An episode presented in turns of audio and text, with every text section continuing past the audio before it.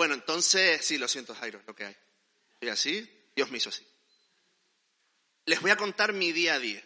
Bueno, no todo mi día porque tengo muchos días de aquí para atrás, tengo 30 años de días para atrás.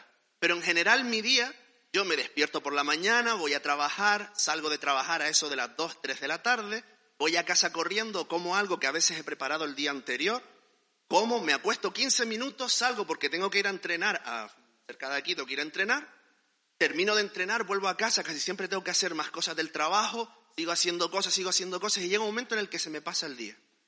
Porque tengo que ir a ver a alguien, porque tengo que reunirme, casi siempre me tengo que reunir con alguien.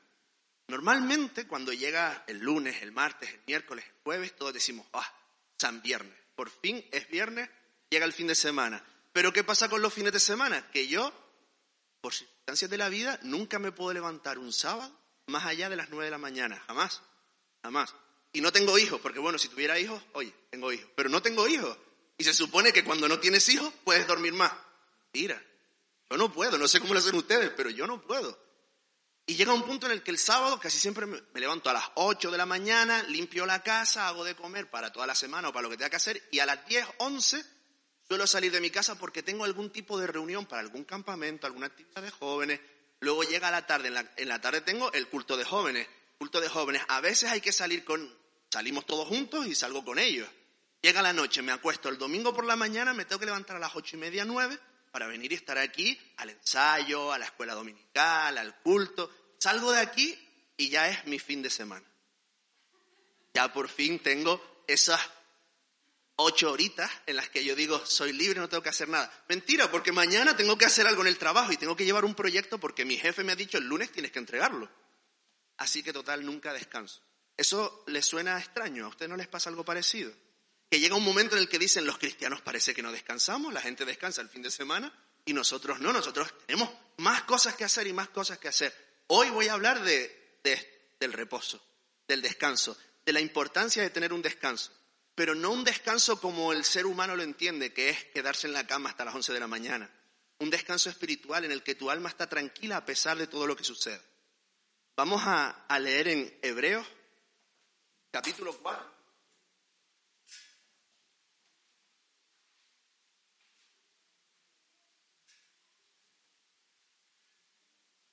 Del 1 al 14, del 1 al 13. Hebreos capítulo 4 del 1 al 13 dice, temamos, pues no sea que permaneciendo aún la promesa de entrar en su reposo, alguno de vosotros perezca, eh, parezca no haberlo alcanzado, porque también nosotros, porque también a nosotros se nos ha anunciado la buena nueva, como a ellos, pero no les aprovechó el oír la palabra, por no ir acompañada de fe en los que la oyeron. Pero los que hemos creído entramos en el reposo, de la manera que dijo, por tanto, juré en mi ira, no entrarán en mi reposo aunque las obras suyas estaban acabadas desde la fundación del mundo.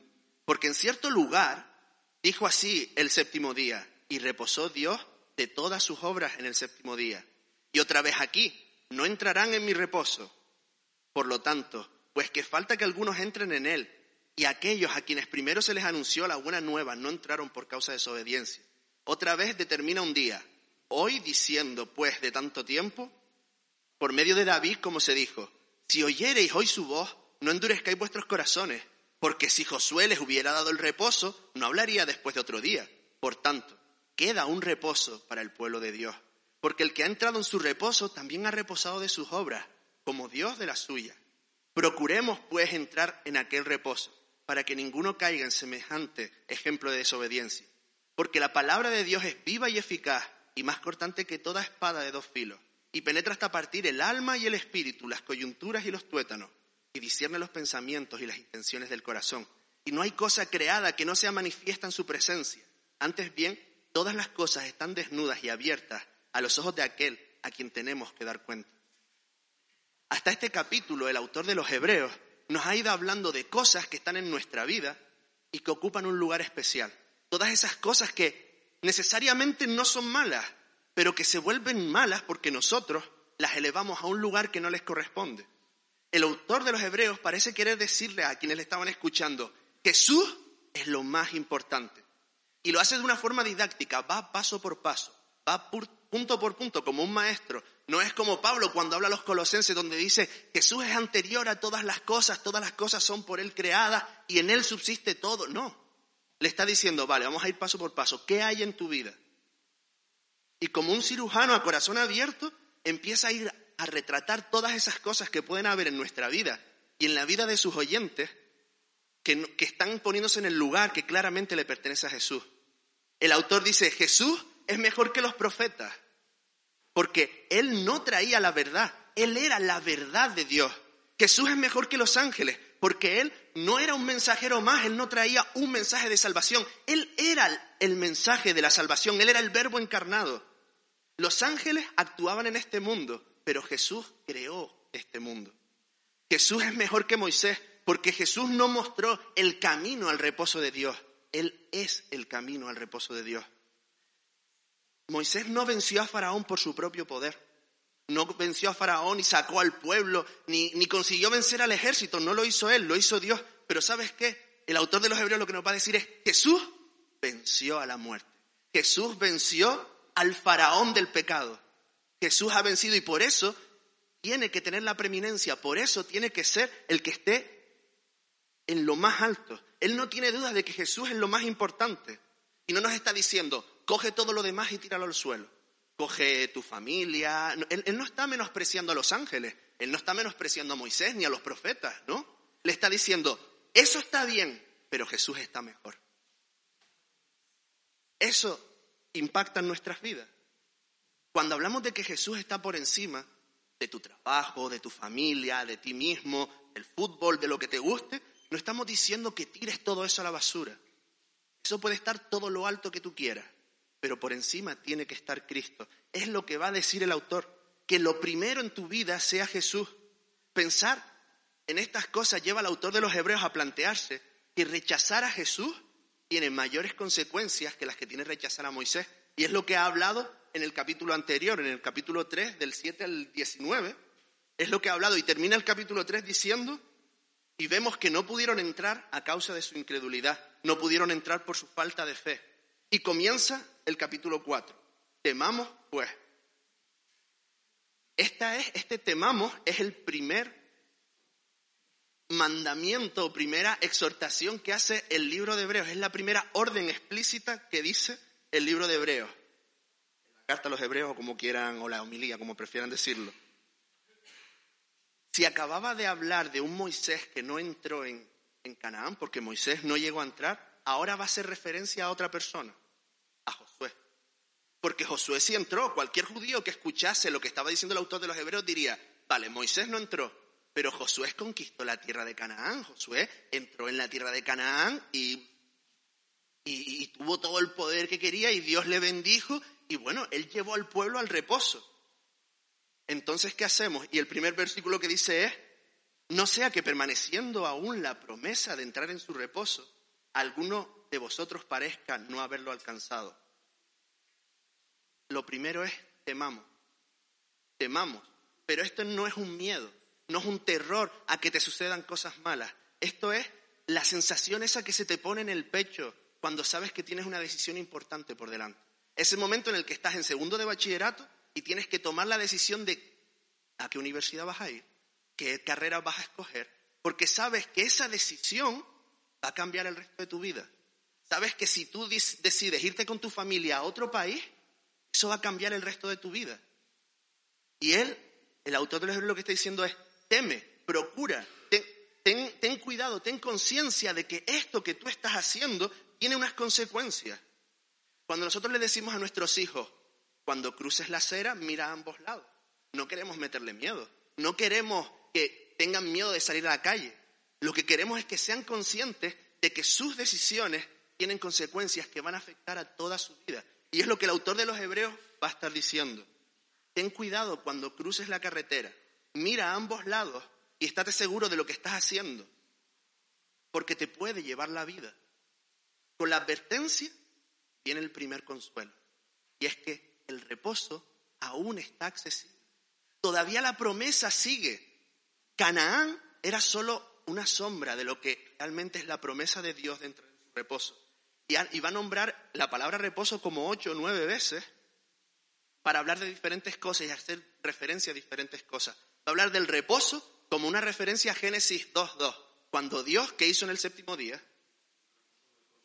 Reposó de todas sus obras. Eso es Génesis 2. Pero también va a ser referencia al descanso de Josué en números 13 y 14, cuando entran en Canaán.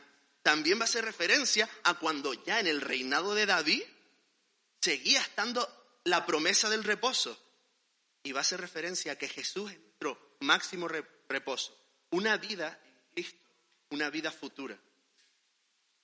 El autor a los hebreos nos está animando a que nos preguntemos, ¿ya estás en el reposo? ¿Todavía está accesible? ¿Todavía puedes entrar? ¿Todavía estás en ese momento en el que puedes escoger una puerta? Pero la has escogido, has escogido bien, has dado en el blanco, has metido la canasta o le ha dado al palo y ha salido fuera. No te engañes a ti mismo, porque ese es el mayor enemigo que puedes tener y es que te engañes a ti mismo. No se trata solo de escuchar la palabra, porque eso lo hacemos continuamente. Los israelitas escucharon la palabra, hubo un informe de dos espías, diez opinaban una cosa, dos opinaban otra, y el pueblo, en, números 14 dice que el pueblo lloraba por la noche, tenía miedo de lo que estaba sucediendo, y los dos espías que dijeron, no, vayamos con fe, vayamos adelante, tenemos un Dios poderoso, querían apedrearlos. Fíjense hasta qué punto estaba mal la situación que saben qué es lo que hicieron Moisés y Aarón ante esta situación en la que el pueblo se estaba revolucionando. Ellos se tiraron al suelo y dijeron, mira, hagan con nosotros lo que quieran. Sea Dios. Y entonces ahí en medio de eso Josué se levanta y dice, vamos a creer en nuestro Dios, vamos a tener fe. Y los israelitas dicen, vale. No, no dijeron vale. Dijeron, ahora cogemos piedras y les apedreamos. E intentaron atacarles. Porque no creyeron en quien les estaba dando la buena noticia. No creyeron en Josué y en Caleb que les estaban diciendo, tenemos un Dios mucho más grande, un Dios más poderoso. Josué y Caleb no dijeron, esos son pequeñitos, son enanitos, no, son débiles. No, no dijeron eso. Ellos eran conscientes del poder que podían tener sus enemigos, pero eran más conscientes de que Dios era mucho más poderoso que cualquiera de sus enemigos. Sin embargo, ¿a quién escuchamos normalmente nosotros? Porque a nosotros nos ha dado la buena noticia Cristo. Cristo vino a este mundo y se presentó como el Salvador. Pero no todo el que ha escuchado su Evangelio ha entrado en su reposo, sino quienes le han aceptado por fe en la obra que Él hizo. ¿A quién escuchas tú normalmente? ¿A quién crees normalmente? Porque el mundo hace ruido. Hay dos espías que están haciendo ruido constantemente. Hay, perdón, hay diez espías que están haciendo ruido constantemente. El mundo está lleno de ruido diciéndote, ah, que tú crees en Cristo, pero si ese solo fue un buen maestro, ah, que tú crees en Cristo, es que ni siquiera existió en la historia. Y el mundo te va a decir eso. Y te va a decir, no, tú te estás atando a alguien, tú no eres libre, pero Cristo te dice, yo soy la libertad. El ruido de este mundo apaga la voz de Dios en tu corazón, apaga el poder de las buenas noticias en tu vida. Moisés guió al pueblo fuera de Egipto pero él no pudo introducir Canaán. Josué les hizo entrar en Canaán, pero él no pudo darles el reposo. Ellos no controlaron siempre sus vidas. Si estudiamos el Antiguo Testamento, veremos cómo el pueblo de Israel estaba de guerra en guerra, de ataque en ataque, y nunca fueron verdaderamente felices. Nunca estuvieron realmente diciendo, estamos ya en casa para siempre.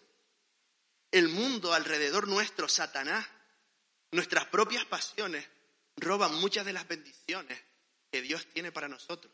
Piensa esto, ¿qué bendiciones perdió el pueblo de Israel? La primera y la más clara, estuvieron 40 años caminando cuando podrían haber entrado mucho más rápido. ¿Sabes las de bendiciones que probablemente se perdieron? ¿Por qué? Porque no tuvieron fe, porque no obedecieron a lo que Dios les estaba mandando. Satanás ataca aquello que está vivo. Si te está atacando, en el fondo es una buena noticia, significa que hay algo de vida. Pero no escuche a este mundo que está hablándote constantemente en contra de lo que Dios quiere para tu vida. En el versículo 3, el escritor expone que el reposo es confiar en Cristo. Que el reposo, esto es para mí la mejor noticia, no te pertenece a ti, no es tuya, no es mía, porque seguro que si fuera mía, la estropeo. El reposo es de Dios, es suyo. Fíjense que dice, por tanto juré en mi ira, no entrarán en mi reposo. El reposo no lo he creado yo, el reposo no es un esfuerzo del ser humano. El reposo es parte de la obra de Dios, es parte de la creación de Dios, es un reposo sin final. Cuando estudiamos el Génesis, el primer capítulo, una, una curiosidad es que cuando termina cada día dice, terminó Dios el primer día y fue el primer día, la primera noche. Y así con cada día, excepto en el último. Cuando llegamos al séptimo día, Dios descansó. Y no dice, y fue el séptimo día, la noche, el No, no termina así. El reposo de Dios el reposo de Dios sigue accesible.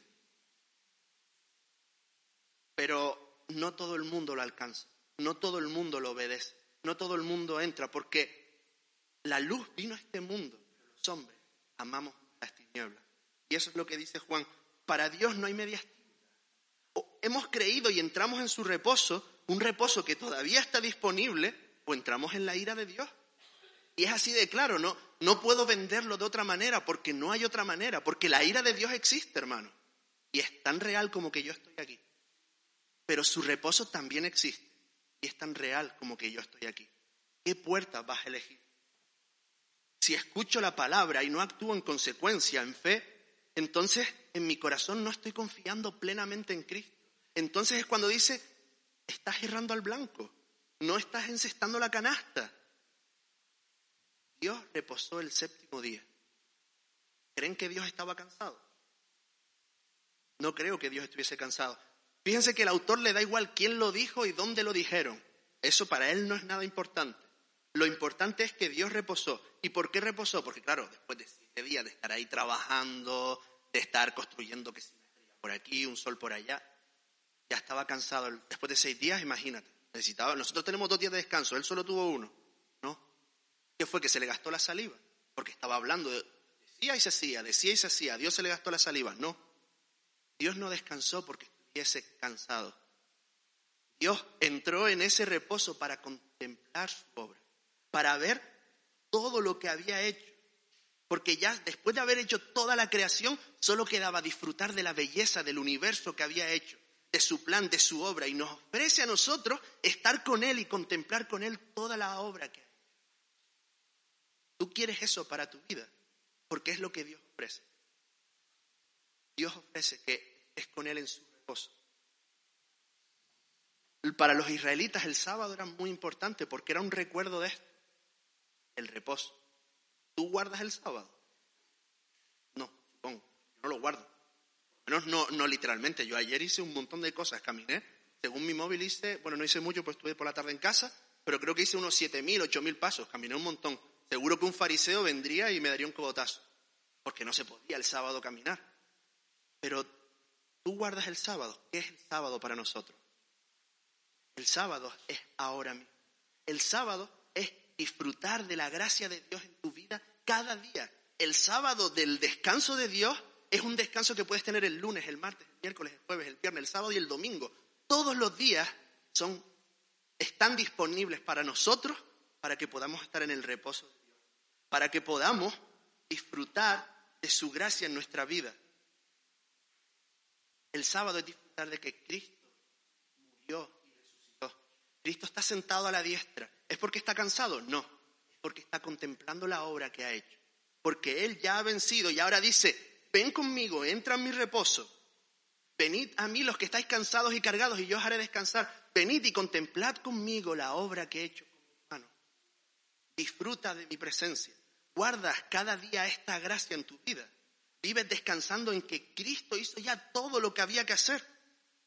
O como yo te agobias en cada pequeño detalle, cada pequeño contratiempo que hay en tu vida. Llenas tu mochila de rencores, de incredulidad, de miedo al futuro, o disfrutas cada día de la semana de la gracia del sábado, de la gracia de contemplar que Dios ya ha hecho todas las obras, de que no hay nada que se escape de su, vista, lo que te roba el descanso no es que llenes tu mochila, no es que tengas problemas en tus relaciones personales. El autor de los Hebreos lo que va a decir es la desobediencia en general. Eso hace que no descansemos. Hace una semana más o menos estábamos eh, eh, estaba entrenando y el maestro nos estaba enseñando pues cómo cuando te atacan con un cuchillo, ¿cómo puedes hacer para que no te corte? Y estábamos una compañera y yo, y ella lo intentaba, lo intentaba, y él le corregía los errores y le decía, no, no hagas esto, no, no hagas esto. Y ella lo volvía a repetir y lo volvía a repetir. Entonces hubo un momento en el que le dijo, es que no me escuchas. Y ella se ofendió, además, a mí me resultó curioso porque se ofendió. No, yo sí te estoy escuchando. No, no me estás escuchando. Lo volvían a intentar. ¿Ves que no me escuchas? Yo te escucho. Y él le dijo, vale, me estás escuchando, pero no me estás obedeciendo. Las palabras entran y salen por un oído, pero al final el que la que se va a hacer daño cuando llegue la hora de la verdad eres tú. Eso es lo que nos dice Dios.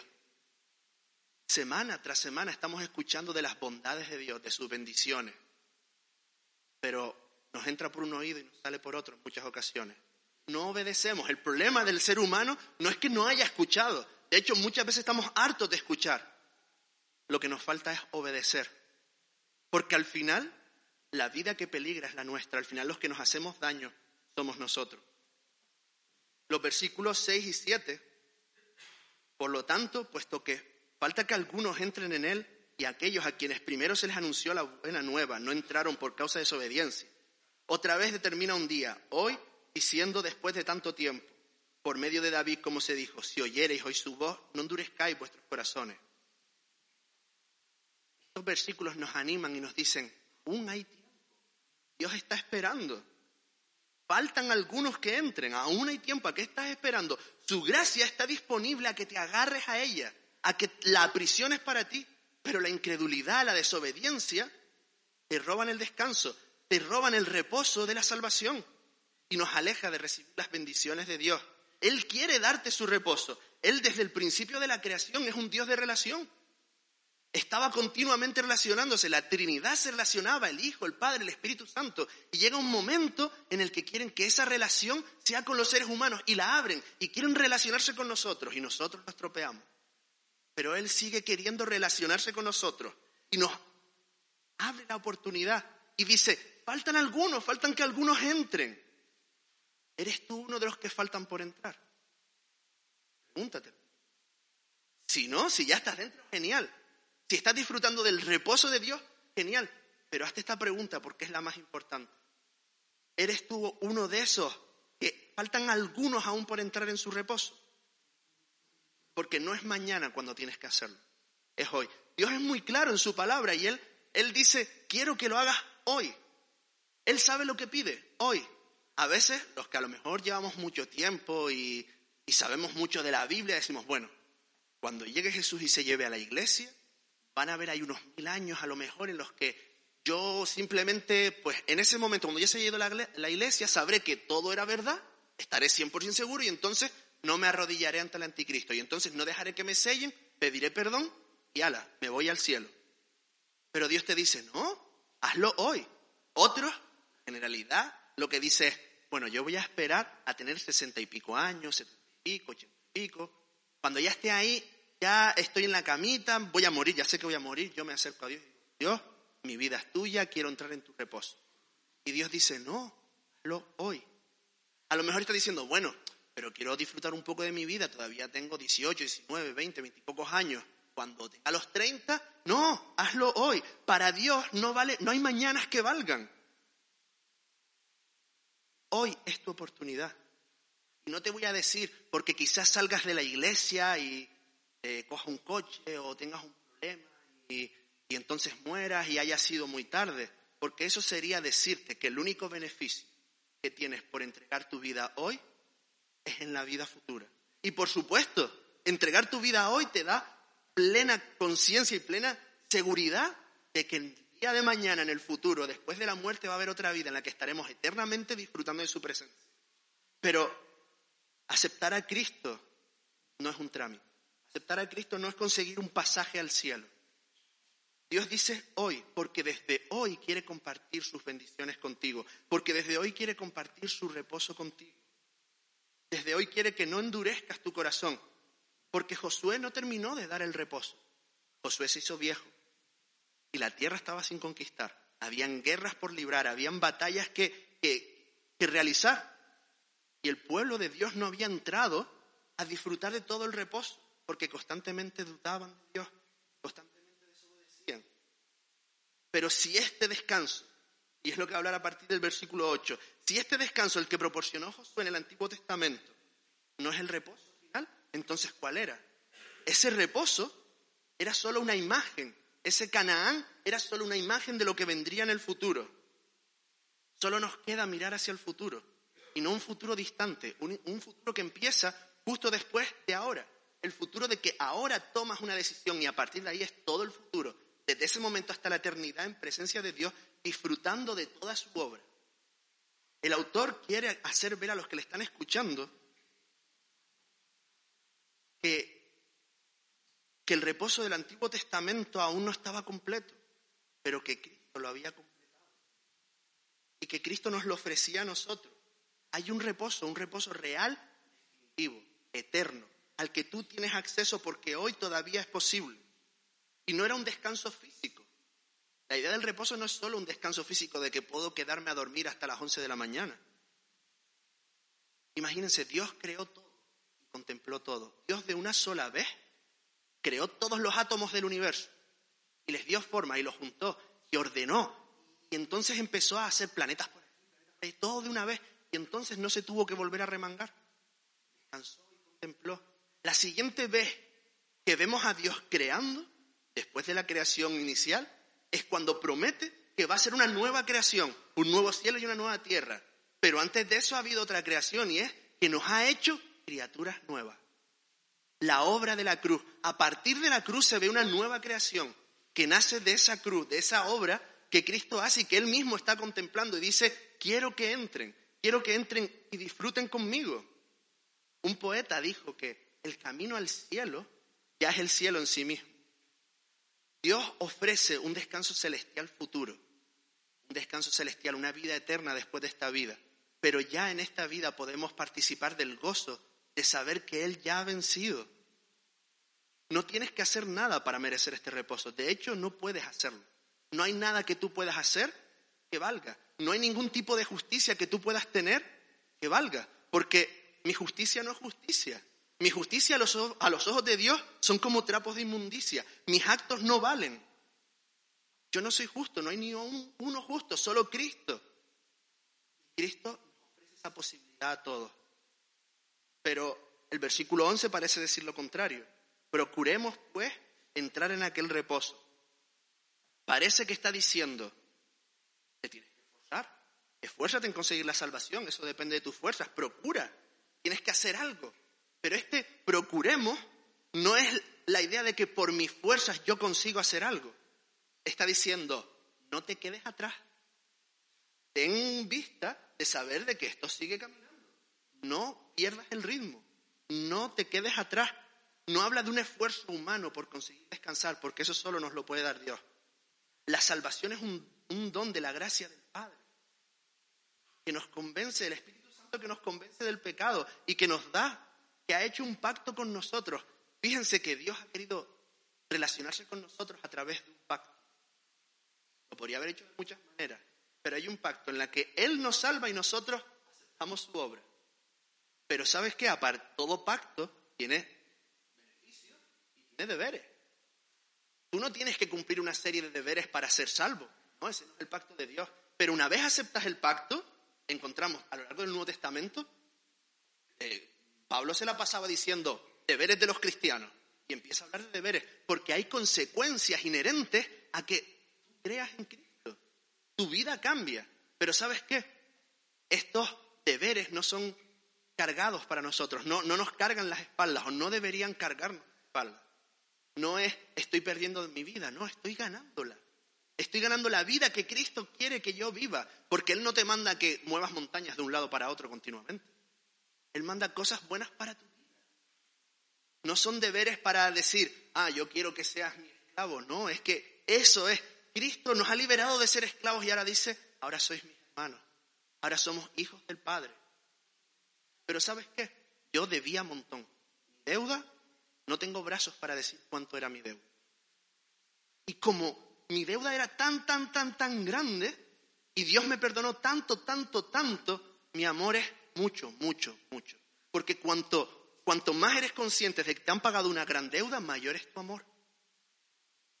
Y eso es lo que potencia, lo que mueve a que queramos obedecer, a que cumplamos esos deberes. No porque son unos deberes obligados de un Dios tirano, sino porque entendemos que su amor nos contagia y queremos estar con Él y queremos disfrutar de su obra. Procura entrar en su reposo, no te quedes atrás, trabaja en la misma obra que Dios. Eso es lo que está diciendo. Puedes trabajar en mi obra, puedes ser parte de mi obra. Él tiene buenas obras para ti, pensadas de antemano. Podrás disfrutar de ellas. Trabajar para Dios no es una esclavitud, es un gozo, es un deseo. Y mientras estaba pensando en esto, en cómo ya desde esta vida podemos participar en la obra de Dios, estaba pensando en una mujer, una mujer de la iglesia de Santa Cruz. Esa mujer ha sido profesora de la escuela dominical probablemente de todos los miembros de la iglesia de Santa Cruz, y si no de todos los miembros de la mayoría. A lo mejor los más mayores se. Una mujer que va a todas las actividades de los jóvenes. Una mujer que va a los campamentos de nueve días con adolescentes. No sé qué edad tendremos, pero no la puedo decir, no me pega. Esa mujer cuenta historias, las mejores historias misioneras. Me encantan las historias misioneras. Yo cada vez que ella cuenta una historia misionera, yo estoy embobado. Porque yo la he visto a esa mujer en medio de un campamento en Arinaga con el viento, dejándose la voz para poder contar la historia misionera de George Muller. Yo pienso en esta mujer y ¿sabes qué? Espero que ella sea consciente, creo que lo es, pero que un día delante de la presencia de Dios, no sé si ustedes se acuerdan de los chics que había antes, lo de la película de tu vida. Yo no sé si Dios pondrá una película de mi vida o no. Siempre que usamos lo de la película, decimos que es para enseñarte todo lo malo que has hecho. Pero si Dios va a poner una película de su vida, también le va a decir, mira, ¿viste esa ocasión en la que tú estabas junto a aquel joven? Ese joven terminó siendo pastor. Mira, viste, estaba desanimado y tú estabas ahí, a lo mejor no dijiste mucho, pero te vio y le animaste a seguir continuando contaste la vida de George Muller y animaste a los jóvenes a ser, a querer ser santos porque este hombre era un hombre normal y lo fue. Yo pienso en esta mujer, ¿qué sentiría ¿Qué sentirá? Yo quiero sentir eso, quiero sentir que soy parte de la obra de Dios, que Dios me está utilizando para ser parte de su obra. Ella ya puede disfrutar, en esta tierra ya puede disfrutar de que está cumpliendo la voluntad de Dios. Yo quiero eso para mi vida. Yo quiero vivir en eso. Yo cada día cuando me levanto digo, quiero ser como Juli. A lo mejor no lo digo todos los días, pero sí lo digo bastante Es una de esas personas que tengo de referencia en mi vida. ¿Por qué? Porque ella es una persona normal. No es teóloga, no es... Cualquiera que la viese en el Mercadona diríamos que es una ancianita más. Sin embargo, ha hecho tanto para la obra de Dios hay tantas personas que le estamos agradecidas por su obra, yo quiero sentir, estoy convencido de que el reposo de Dios es eso también. Saber que estoy siendo parte de su obra y contemplar que cualquier mínimo esfuerzo que yo haya podido hacer ha sido para que la obra de Dios crezca. Eso es procurar estar en el reposo de Dios. Disfrutar de, haber, de, la paz de haber sido parte. Tú estás siendo parte de esta obra. Porque aún hay muchísimas cosas que hacer es mucha, pero son pocos. Hay muchísimas cosas. La obra de Dios está disponible, todavía quedan un par de ellos que no han entrado. Tú estás siendo parte. Tú quieres ser parte. Asegúrate de no quedarte atrás. Asegúrate de no agarrar al blanco, de coger la puerta que tienes que coger. No, no intentes engañar. No es activismo. No es apuntarte a cada una de las actividades que Dani te manda cada semana no, no es eso. No es que te apuntes a cada chuletada, no es, no. No es nacer porque yo me obligo, porque hay un programa y me toca y bueno, estoy obligado. Nace de que yo sé que soy deudor, de que era deudor y que Cristo pagó la deuda por mí y que le amo tan profundamente y que intento amarle tan profundamente que quiero ser parte de su obra porque de verdad es lo mejor que puede haber en la realidad humana. No es porque toca hacerlo.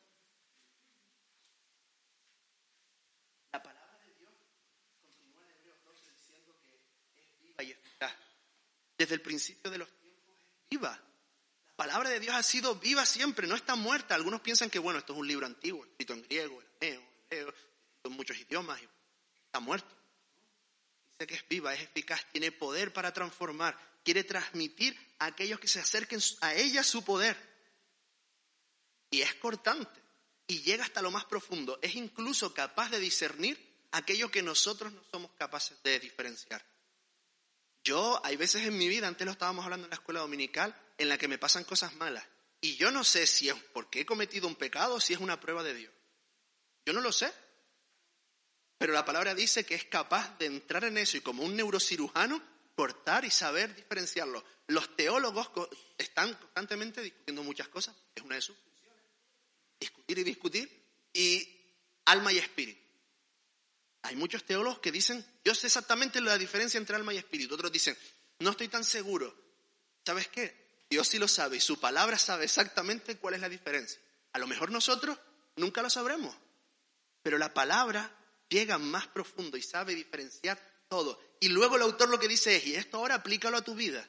Sabe diferenciar tus pensamientos, sabe diferenciar tus motivaciones, sabe diferenciar, sabe llegar a los tuétanos, al líquido que hay dentro de los huesitos, sabe llegar hasta ahí, porque puede llegar.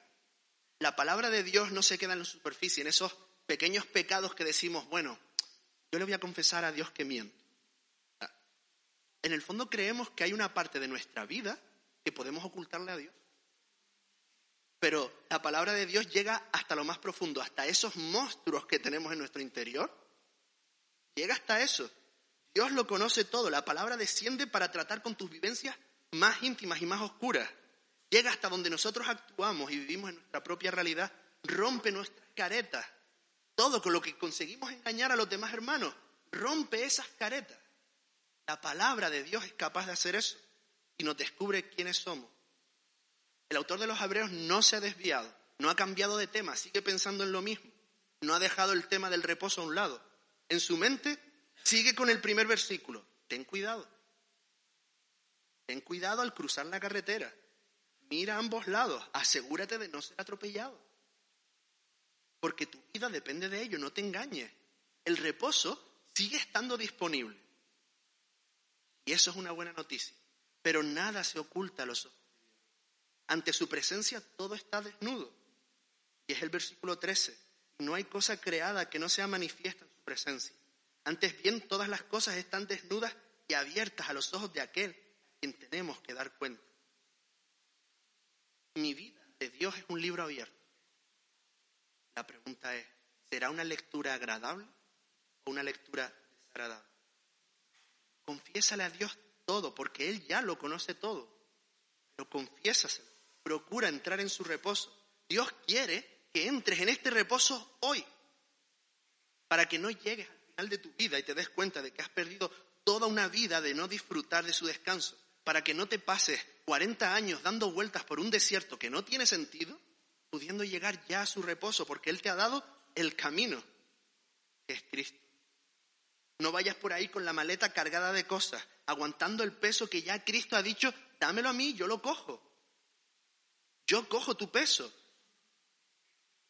Disfruta de los planes que Dios tiene para ti. Dios quiere que entres hoy porque hoy todavía hay tiempo.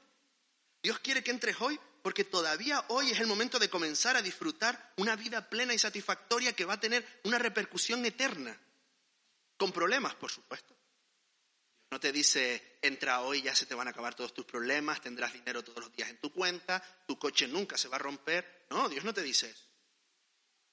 Cuando yo era pequeño, cuando yo tenía, a lo mejor iba al instituto, al colegio, yo salía del colegio con hambre, muchísima hambre.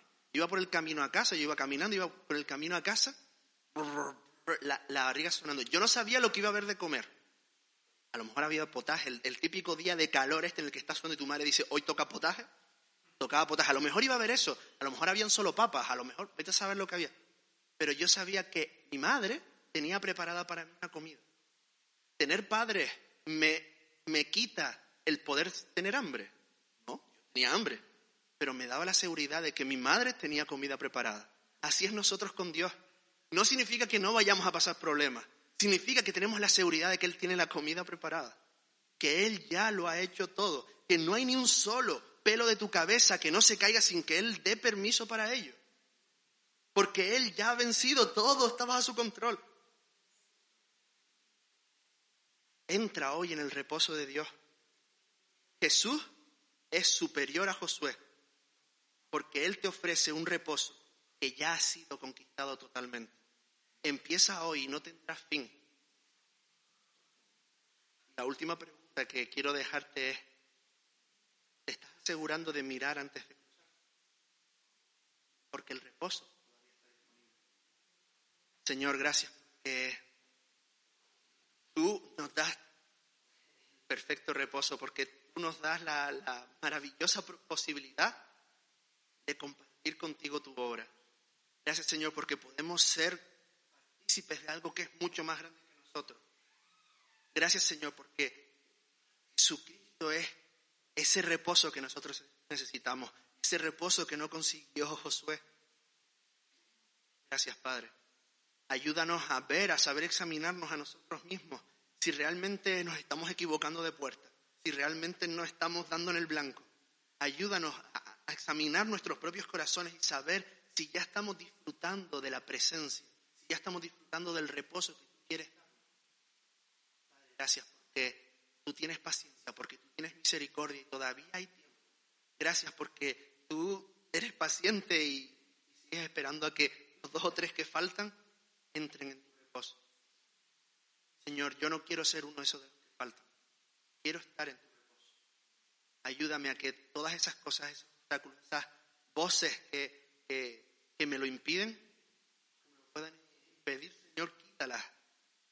Y haz así también conmigo hermanos, si hay algo que, hay en sus vidas que les está impidiendo que disfruten del reposo que tú les das, quita eso.